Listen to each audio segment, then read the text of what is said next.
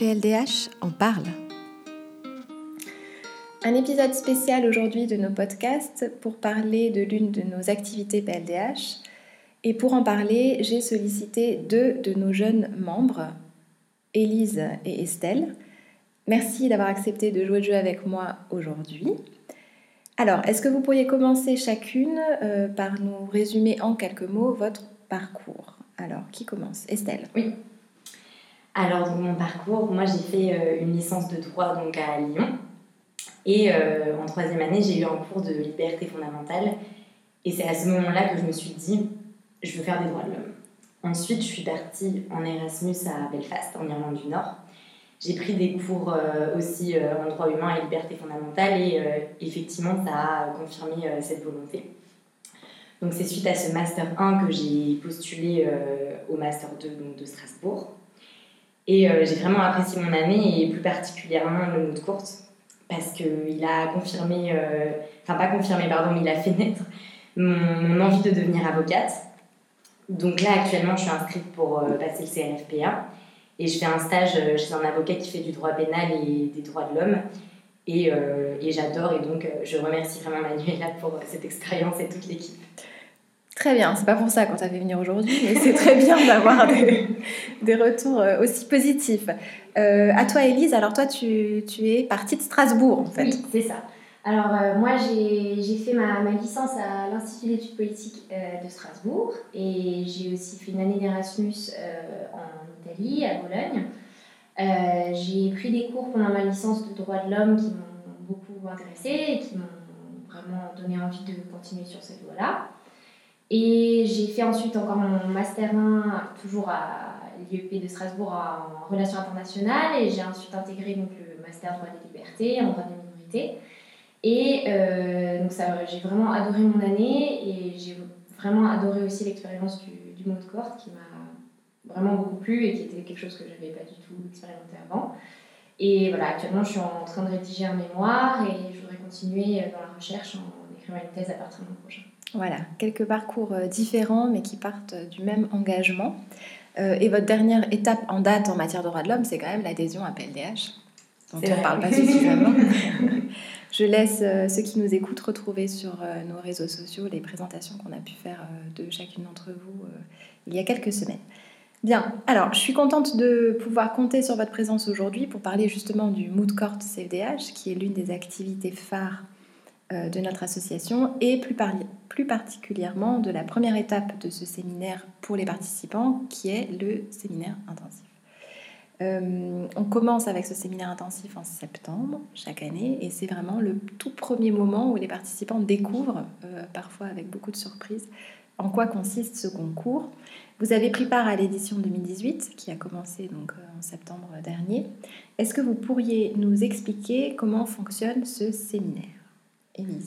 Euh, oui, alors c'est sur euh, toute une semaine au tout début du mois de septembre, donc euh, pendant lequel d'abord on découvre l'association Plaider les droits de l'homme, on découvre son implication dans le master et les différentes activités qu'elle organise pour les étudiants du master tout au long de l'année.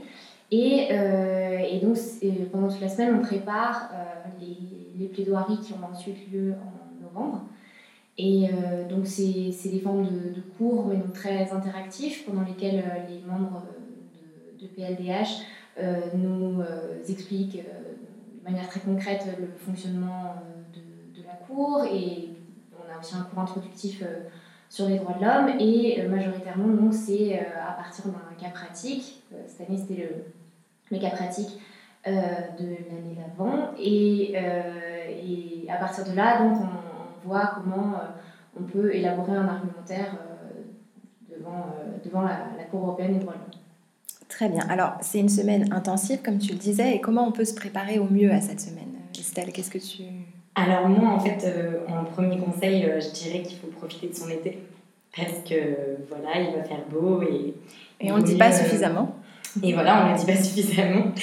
Et ensuite, euh, si on veut donc se préparer en douceur parce qu'on tient à lire et qu'on a l'habitude de beaucoup étudier, je conseillerais de, de lire en fait euh, un ou plusieurs livres ou tous si on est vraiment motivé euh, de, de la liste que Manuela vous fera parvenir. Moi, à titre personnel, j'ai adoré le livre de Jean Quatremer qui s'appelle Les salauds de l'Europe et qui offre une lecture transversale de tous les problèmes que peut traverser l'Europe. Et j'ai vraiment adoré ce livre. Voilà, donc je vous conseillerais de lire. donc cette liste est accessible pour les participants sur la partie protégée du site par mot de passe que chacun reçoit au moment de l'inscription. donc il y a plusieurs conseils, notamment ce livre que tu, que tu signales. Quel est l'exercice et le cours, je suis, je suis curieuse, l'exercice ou le cours qui était vraiment nouveau pour vous lors de cette semaine? Qu'est-ce qui vous a le plus...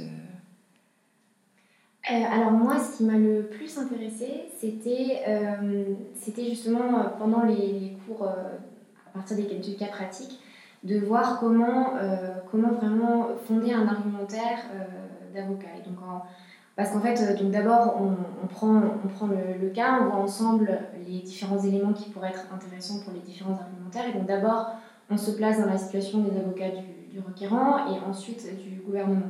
Et donc ce que j'ai trouvé vraiment intéressant, c'est euh, apprendre à en fait utiliser les, les, éléments euh, à notre, qui sont utiles à notre cause. Mais en fait, ce qui est intéressant, c'est de voir que différents éléments peuvent être vraiment utilisé dans un sens ou dans un autre. Et donc ça devient très concret en fait. Et on est très loin euh, des livres de droit où euh, on voit en fait vraiment comment on peut euh, utiliser les, les, les, règles de droit, les principes de droit à notre avantage, à notre cause. Et j'ai trouvé ça vraiment intéressant de voilà, d'apprendre à le, à, le, à le, construire. Estelle? Et moi, pour ma part, j'ai adoré le, le, cours de plaidoirie en fait, parce que donc, la personne qui, qui, faisait ce cours nous avait dit euh, donc, nous avait donné plein de conseils par rapport à, la manière dont on devait se tenir, la manière dont on devait parler, etc. Donc, euh, tout ce qui est le non-verbal, en fait, tout ce qui est de l'ordre de la communication non-verbale. Et ce que j'ai beaucoup aimé et qui me fait rire a posteriori, c'est que euh, donc, le professeur nous avait dit D'accord, vous allez passer en plaidoirie. Et en fait, il nous a donné un sujet juste avant une pause. Et il nous a dit Vous passerez après la pause. Donc du coup, il y avait ce côté un petit peu euh, où c'était, euh, il fallait préparer tout très très très vite. Et euh, mon sujet, moi, ça avait été pour ou contre le port des talons.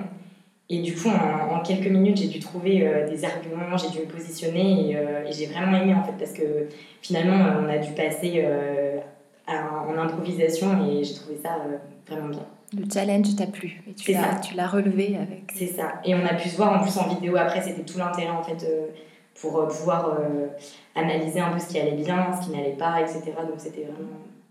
Et vous résumez assez bien à vous deux en fait euh, le, caractère assez complet de cette semaine où on parle euh, voilà, de la requête, du fond et puis évidemment de la plaidoirie et de comment est-ce qu'ensuite on va défendre euh, le raisonnement qu'on a, qu'on a élaboré.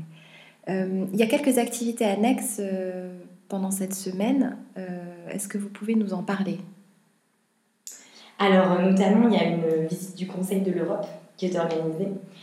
Donc euh, moi personnellement j'ai beaucoup aimé parce que c'est assez impressionnant et émouvant finalement de se retrouver euh, dans les lieux euh, qui font le droit, dont le Conseil de l'Europe et les droits de l'homme. Et on nous montre une vidéo en plus sur un écran géant avec une musique.